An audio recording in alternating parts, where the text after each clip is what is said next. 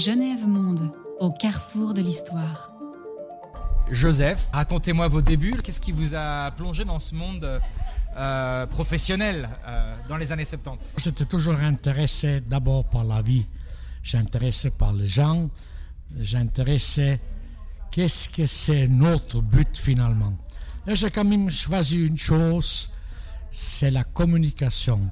Ça, j'en ai très bien appris à Rome. C'était formidable de dialoguer avec des gens de simples, avec des gens riches, et je remarque qu'on a tous le même cœur. Ça, c'est, on a un rôle à jouer fantastique, encore à l'heure actuelle. Vous avez commencé dans les années 60 au Vatican, c'est bien ça, en tant que garde suisse? En 68, j'ai commencé ma carrière comme garde suisse. J'étais toujours un rêve d'enfant. Et ensuite, euh, j'ai trouvé du travail à l'âge de 18 ans à Zurich, à la Suissaire. J'étais au service des parts. Alors, j'avais plus de pensée d'aller à Rome parce que j'étais tellement heureux là. Et c'est une grande chance. Je faisais la connaissance d'un ancien gars qui travaillait avec vous, c'est la Suissaire, qui m'a de nouveau aidé et a eu cette idée de partir à Rome. Et Rome, ça m'a tout donné. Rome, ça m'a donné d'abord le respect, ça m'a donné de vivre ensemble. Et, Rome, ça m'a donné le pardon aussi. Et Rome, ça m'a donné aussi sa découverte, l'histoire de Rome. Vous voyez, ça c'est quelque chose.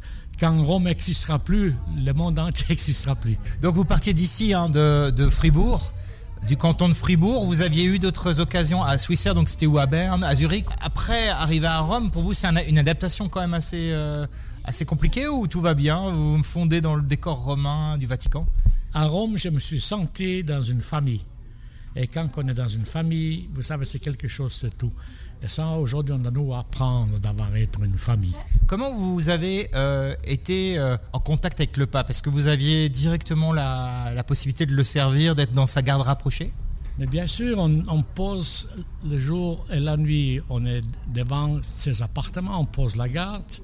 Ensuite, on suit un petit peu dans, dans tout le palais on sait qu'est-ce qui se passe, on suit dans les audiences, on suit dans les messes.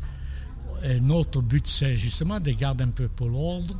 Mais dans notre époque, c'était totalement différent parce que c'est un respect différent de toutes les gens. Donc c'était Paul VI. Vous me raconter un peu quelques histoires sur Paul VI, comment il était? Mais pour moi, Paul VI est un pape extraordinaire. Il était très calme, il était bien, il a fait beaucoup en bien, loin de télévision et des radios et tout cela tout le bien était fait en discrétion. Très bien. Après Paul VI, vous êtes, euh, je ne sais pas si vous continuez longtemps, vous êtes 10 ans, hein, c'est ça, au Vatican. Alors, euh, vous avez connu un autre pape? Non. juste Paul VI. Hein. Oui, j'ai connu que Paul VI, j'ai quitté la Grande Pontificale le 15 euh, mai. malheureusement, Paul VI, quelques mois après, il est, il est décédé. Par toutes les personnes en bien, automatiquement, vous êtes touché par ce genre. Il y avait cette euh, simplicité chez lui. Vous racontiez que c'était quelqu'un qui était tout dans la discrétion et venait en, aide euh, aux plus euh, nécessiteux, comme ça, de manière complètement loin des caméras. Mais bien sûr, ça, ça je peux confirmer. Ça aussi, ça m'a appris énormément de choses dans ma vie. Vous voyez, il faut jamais oublier les derniers. Parce que vous savez, d'être grand, c'est bien. Mais quand on est grand, on doit savoir aussi jusqu'où on peut aller. Il y a un moment où on vous voit peut-être au sommet de votre fonction de euh, gardien de la sécurité de l'ONU euh, lever le drapeau suisse. Est-ce que vous pourrez raconter cet épisode-là de votre carrière? Ça doit être important en tant que Suisse.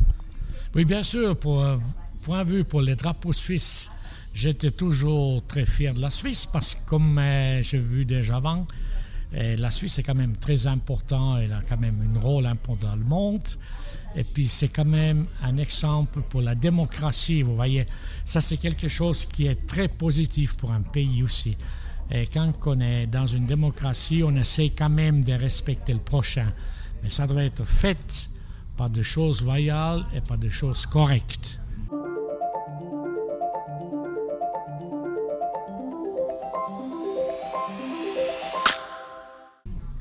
Le corps des Nations Unies, quand même euh, d'un corps internationaux.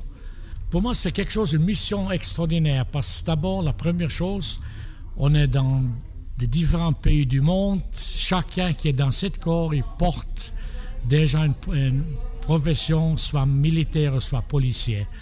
Et quand on a déjà vécu cet esprit-là, on essaie de se profondir dans le métier. Et là, la nationalité a plus rien un grand rôle à jouer. Et là, une chose qui est, qui est très importante à jouer, c'est le travail, c'est l'efficacité du job, c'est l'efficacité de, aussi de savoir qu'est-ce qu'on veut dans la vie, si on est satisfait ou si on n'est pas satisfait. Et surtout, quand on fait un métier qu'on aime, sans faire avec le cœur. Est-ce que vous avez senti que dans certaines situations, euh, le fait que vous soyez bien à votre place, bien dans votre peau, comme vous le disiez au tout début, ça aide à régler des, conflits, c'est être sûr de soi, aller discuter peut-être Pour moi, je crois que c'est un peu dans ma nature. Je suis né et je trouve mon métier, c'est un métier de cœur pour moi. C'est pas pour tout le monde pareil, vous savez. Moi, je crois, euh, je sors plutôt, je suis militaire. Et je suis pas un militaire, je suis militaire avec les conventions de Genève. Et quand on respecte les conventions de Genève, comme militaire, on assure une Bible visible.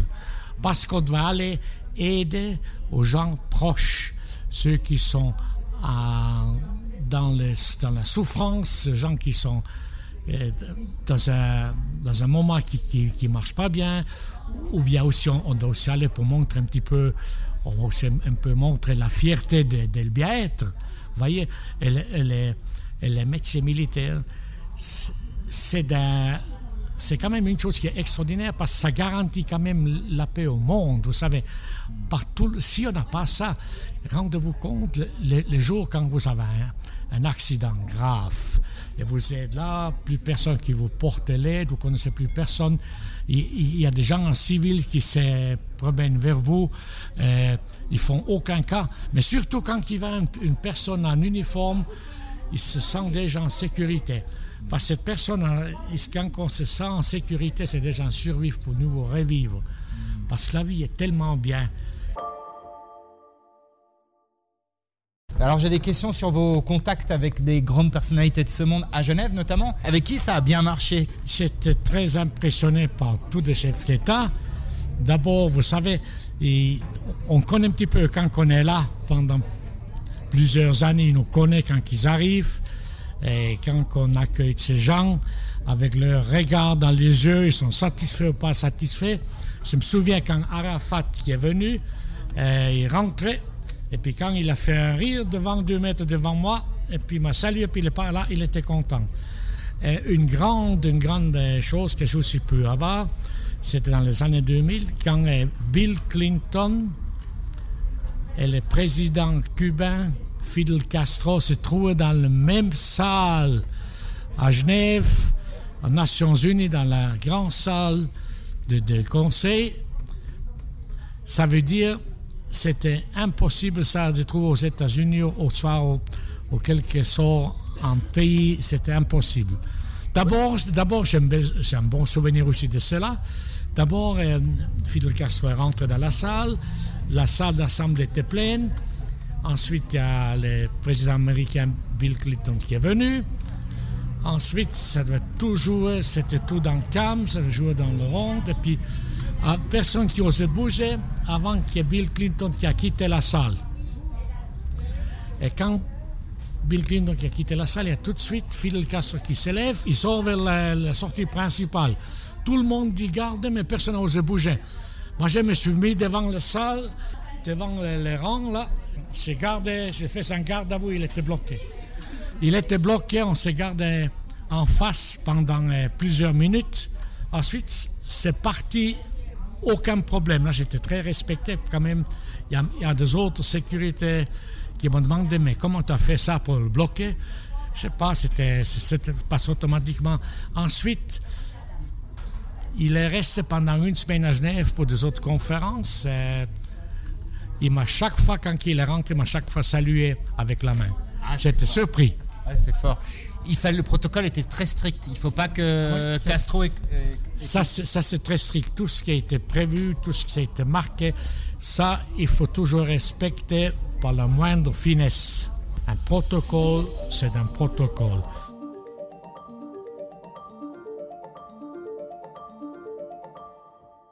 genèvemonde.ch Alors on va remonter certains épisodes. Il y a un moment où on vous voit peut-être au sommet de votre fonction de euh, gardien de la sécurité de l'ONU euh, lever le drapeau suisse. Est-ce que vous pouvez raconter cet épisode-là de votre carrière? Ça doit être important en tant que Suisse. Oui, bien sûr. Pour, point de vue pour les drapeaux suisses, j'étais toujours très fier de la Suisse parce que comme euh, j'ai vu déjà avant, la Suisse est quand même très important, elle a quand même un rôle important dans le monde. Et puis c'est quand même un exemple pour la démocratie, vous voyez. Ça c'est quelque chose qui est très positif pour un pays aussi. Et quand on est dans une démocratie, on essaie quand même de respecter le prochain.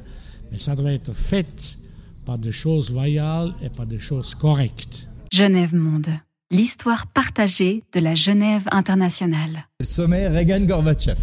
Qu'est-ce qui s'est passé ce jour-là pour vous quand Reagan et Gorbatchev se rencontrent à l'ONU? La visite était à l'extérieur de l'ONU. D'accord? Et puis après, ensuite, c'était des choses un peu en discrétion, on ne peut pas tout parler. Ils sont vus dehors, là, dans une, euh, dans une autre salle. Et ensuite, pendant plusieurs jours après ou avant, il y a quand même des, défilés de tous les deux membres qui passaient. On a, on a, quand même vu des choses importantes, on a quand même eu un respect aussi dans la vie. Vous savez, pour avoir la paix, il faut dialoguer. C'est une chose où aujourd'hui les gens sont invités à dialoguer. Ça se fait pas avec des, visiblement, avec des, paragraphes, avec des, avec des menaces. Ça se fait pas. Quand on est à la hauteur et quand on est choisi par le peuple, il faut se rendre compte le dernier ouvrier qui compte pour un président. Bien. Bon, Gorbatchev et Reagan, on arrivait quand même après à une forme de fin de la guerre froide qui est concrétisée par la chute du mur et la fin de l'URSS. Mais là, on a vu dernièrement à Genève euh, Biden et Poutine se rencontrer, puis on voit que cette discussion-là n'a pas donné grand-chose quand on regarde ce qui se passe actuellement en Ukraine. Alors, comment vous, vous analysez les choses avec votre regard euh, Parfois, le dialogue va permettre de bonnes choses, mais parfois, il va rien donner du tout. C'est d'ailleurs ce qu'on reprochait à l'ONU, non? L'ONU, vous savez, c'est un podium. Et ça, ça donne l'occasion de discuter, de parler. Et tant qu'on a ça, il y a quand même une garantie qui est là. Et quand on n'a rien du tout, il y a les armes qui parlent. Et quand les hommes qui parlent, vous voyez, il y a beaucoup de gens qui laissent leur vie pour rien. Qu'est-ce qui vous a le plus marqué dans vos différents travaux à l'ONU de protection des personnalités et des, intervenants? Est-ce que l'avenue de Mandela, ça a été quelque chose d'un peu fort pour vous, dans le sens où il venait d'un pays où il a été emprisonné? Naturellement, oui. Vous savez, Mandela, c'est quand même, c'est quand même, moi j'ai vu, il se présente en très simplicité. Il, il savait, il savait aussi euh, qu'est-ce que c'est un pouvoir, il savait aussi qu'est-ce que c'est la souffrance. Et avec des gens comme ça, ça s'amuse pas. Genèvemonde.ch Racontez-moi un peu comment c'était dans votre équipe. On vous voit, euh, toutes les photos le montrent, un esprit de corps formidable. Mais en même temps, des responsabilités. Vous devez assurer la sécurité de gens qui ont énormément de pouvoir, qui ont leurs propres équipes de sécurité qui viennent. Et tout ça, c'est de la coordination. Pour moi, c'est quelque chose, une mission extraordinaire. Parce que d'abord, la première chose, le corps des Nations Unies, on est quand même euh, d'un corps internationaux. On est dans des différents pays du monde. Chacun qui est dans ce corps, il porte déjà une, profession, soit militaire, soit policier. Et quand on a déjà vécu cet esprit-là, on essaie de se profondir dans le métier. Et là, la nationalité a plus rien un grand rôle à jouer. Et là, une chose qui est qui est très important à jouer, c'est le travail, c'est l'efficacité du job, c'est l'efficacité de, aussi de savoir qu'est-ce qu'on veut dans la vie, si on est satisfait ou si on n'est pas satisfait. Et surtout, quand on fait un métier qu'on aime, s'en fait avec le cœur. Est-ce que vous avez senti que dans certaines situations, le fait que vous soyez bien à votre place, bien dans votre peau, comme vous le disiez au tout début, ça aide à régler des, conflits, c'est être sûr de soi, aller discuter. Peut-être, je sais pas s'il y a eu une manifestation visiblement, peut-être manifestation, manifestation kurde ou, ou manifestation de Tibétains ou pro-Tibet quand, ce, dirigeant chinois est venu, quand le, président de la Chine est venu, euh, je crois que c'était Deng Xiaoping, vous l'avez salué. Vous êtes là en mission. Vous devez assurer la protection de tous ces gens et aussi faire en sorte que ça déborde pas en fait. Pour moi, je crois que c'est un peu dans ma nature. Je suis né et je trouve mon métier, c'est un métier de cœur pour moi. C'est pas pour tout le monde pareil. Vous savez, moi je crois, euh, je sors plutôt, je suis militaire. Et je suis pas un militaire, je suis militaire avec les conventions de Genève. Et quand on respecte les conventions de Genève, comme militaire, on assure une Bible visible, parce qu'on doit aller aider aux gens proches, ceux qui sont dans la souffrance, gens qui sont dans un moment qui ne marche pas bien. On aussi un peu la fierté de, bien-être. Et les métiers militaires, c'est quand même une chose qui est extraordinaire parce que ça garantit quand même la paix au monde. Vous savez, si on n'a pas ça, rendez-vous compte, les, jours quand vous avez un, accident grave et vous êtes là, plus personne qui vous porte l'aide, vous connaissez plus personne. Il, y a des gens en civil qui se promènent vers vous, euh, ils font aucun cas. Mais surtout quand il va une, personne en uniforme, il se sent déjà en sécurité. Parce que cette personne, quand on se sent en sécurité, c'est déjà un survivre pour nous revivre. Parce que la vie est tellement bien. Il faut que vous profitez de la vie. Genève Monde, l'histoire partagée de la Genève internationale.